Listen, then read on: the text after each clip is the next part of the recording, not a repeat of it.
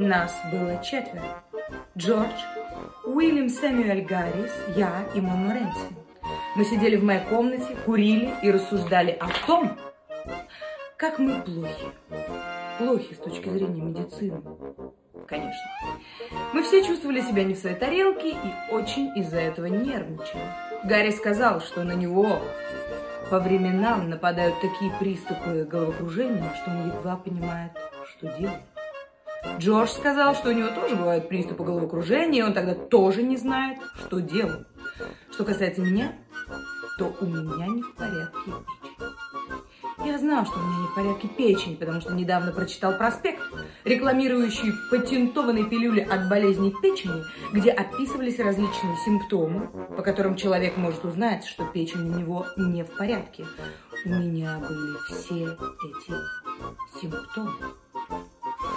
Это поразительно. Но всякий раз, когда я читаю объявление о каком-нибудь патентованном лекарстве, э, мне приходится сделать вывод, что я страдаю именно той болезнью, о которой в нем говорится, и при том злокачественной.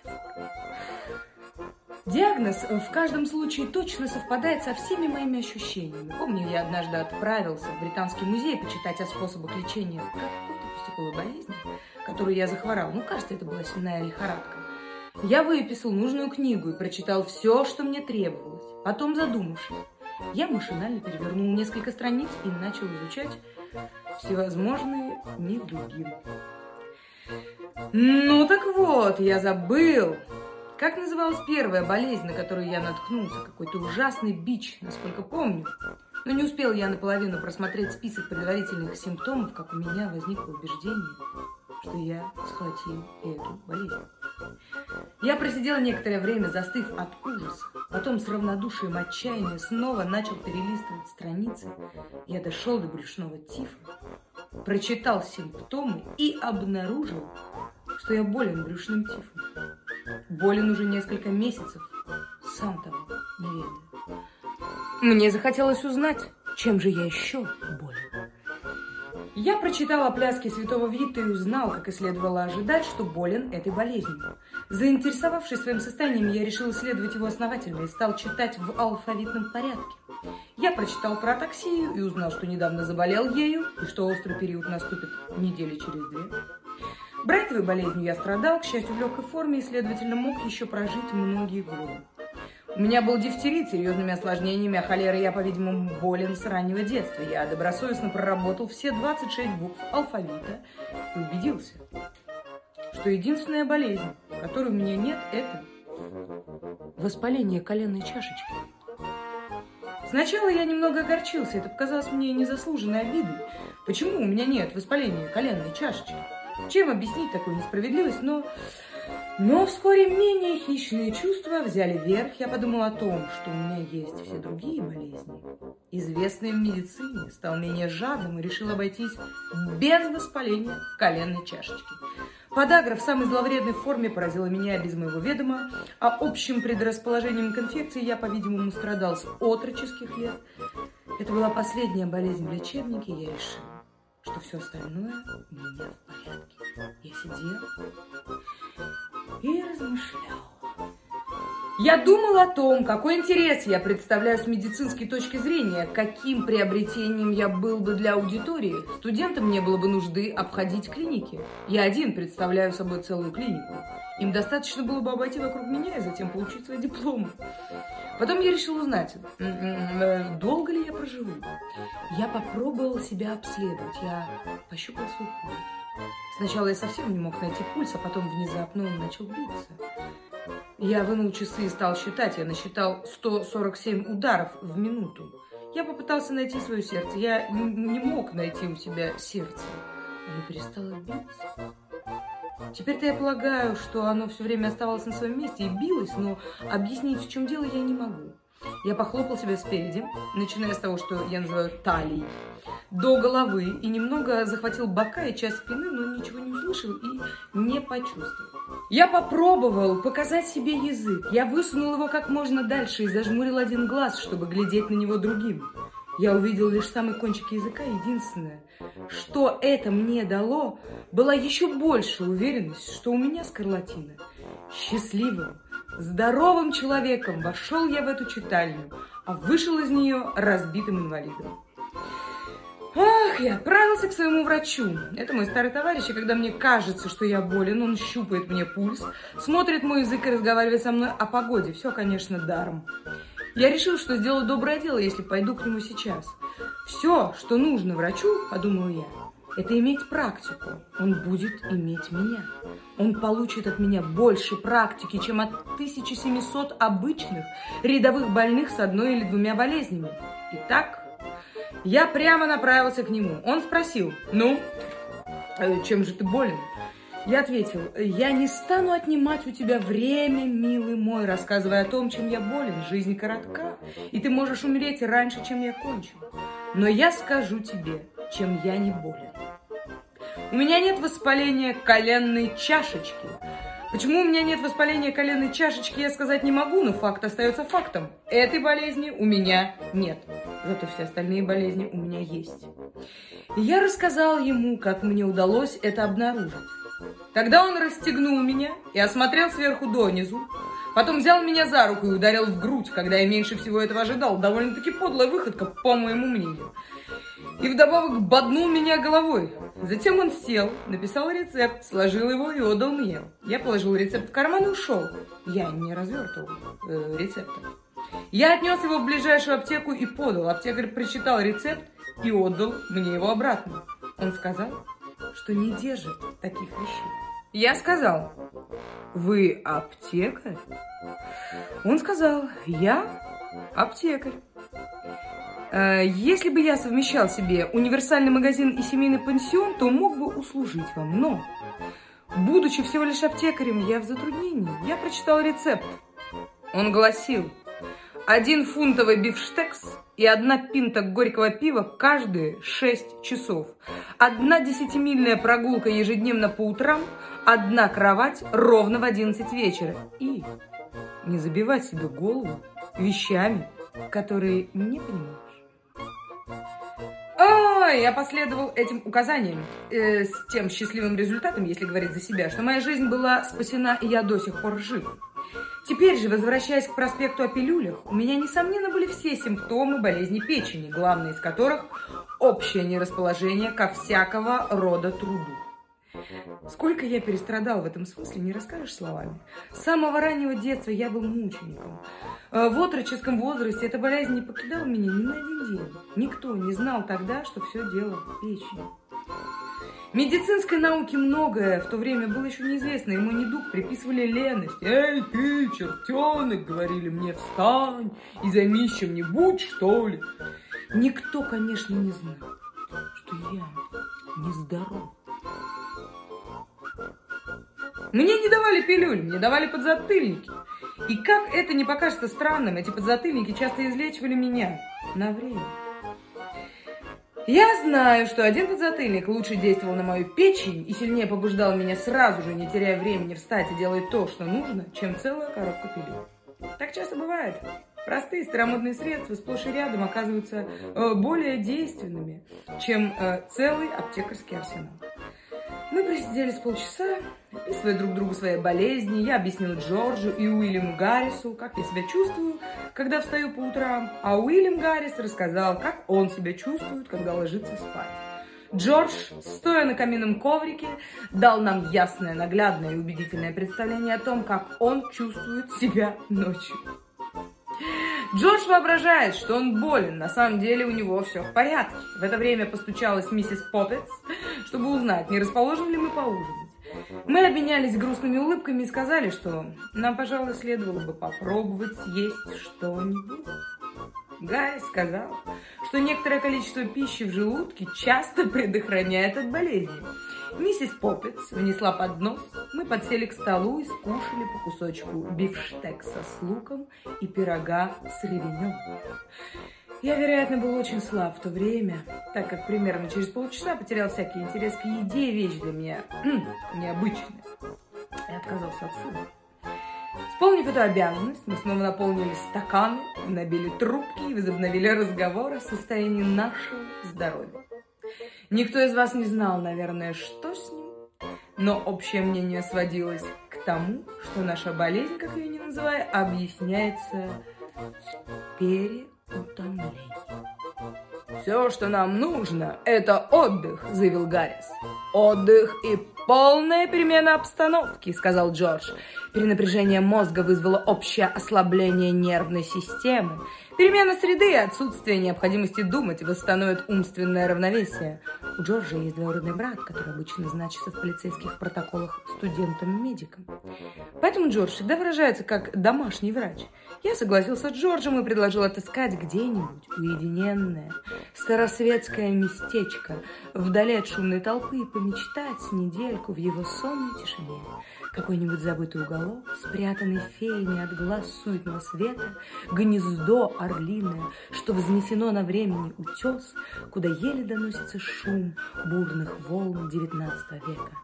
Гарри сказал, что, по его мнению, там будет страшная скука. Он знает эти места, где все ложатся спать в 8 часов вечера, спортивной газеты там не достанешь ни за какие деньги, а чтобы раздобыть табачку, надо пройти 10 миль. «Нет», — заявил он, — «если вы хотите отдыха и перемены, ничто не сравнится с прогулкой по морю.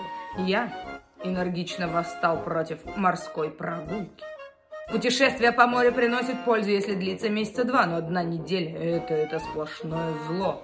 Вы выезжаете в понедельник с твердым намерением доставить себе удовольствие. Вы весело машете рукой друзьям, оставшимся на берегу, закуриваете самую длинную свою трубку и гордо разгуливаете по палубе с таким видом, словно вы капитан Кук, сэр Фрэнсис Дрейк и Христофор Колумб в одном лице. Во вторник вы начинаете жалеть, что поехали. В среду, четверг и пятницу вы жалеете, что родились на свет. В субботу вы уже в состоянии проглотить немного бульона, посидеть на палубе и с бледной корот кроткой улыбкой отвечать на вопросы сердобольных людей о вашем само самочувствии. В воскресенье вы снова начинаете ходить и принимать твердую пищу, а в понедельник утром, когда вы с чемоданом и зонтиком в руке стоите у поручни, собираясь сойти на берег, поездка начинает вам по-настоящему нравиться. Помню, мой зять однажды предпринял короткое путешествие по морю для поправления здоровья. Он взял билет от Лондона до Ливерпуля и обратно.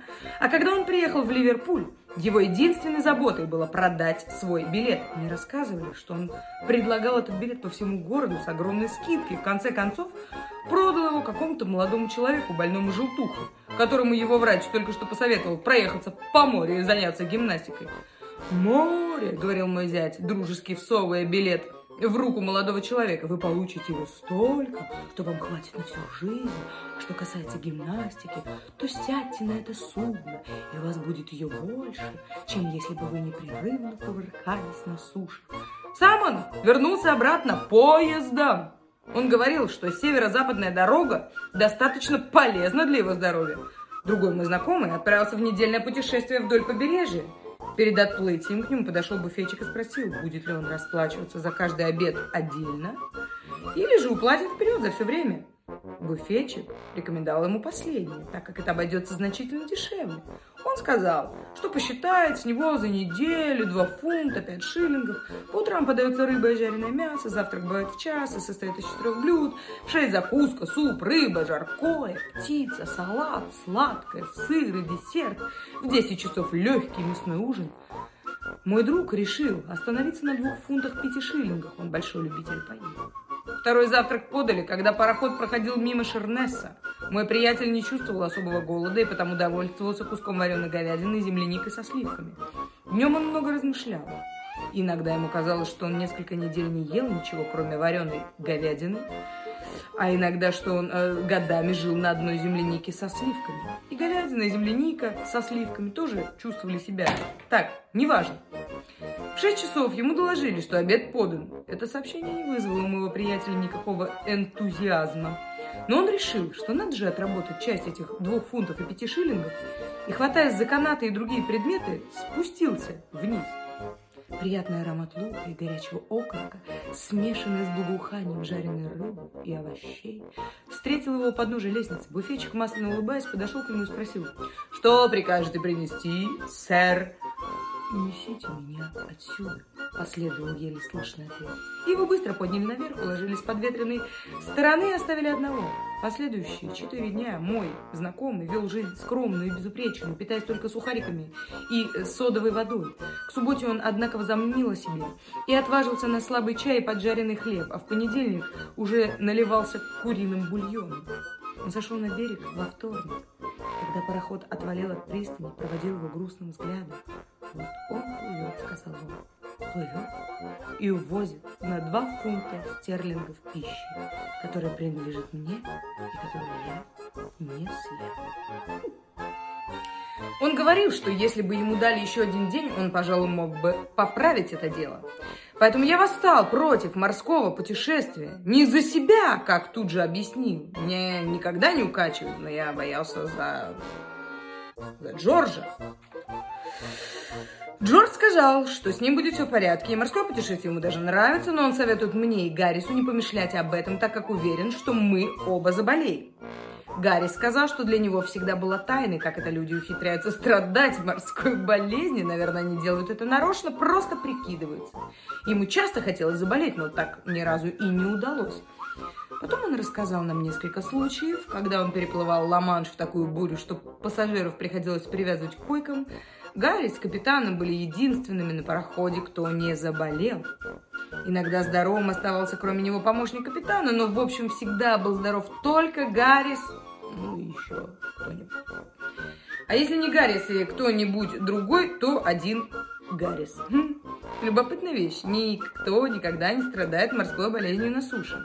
В море вы видите множество больных людей, полные пароходы. Но на суше мне еще не встречался ни один человек, который бы вообще знал, что такое морская болезнь.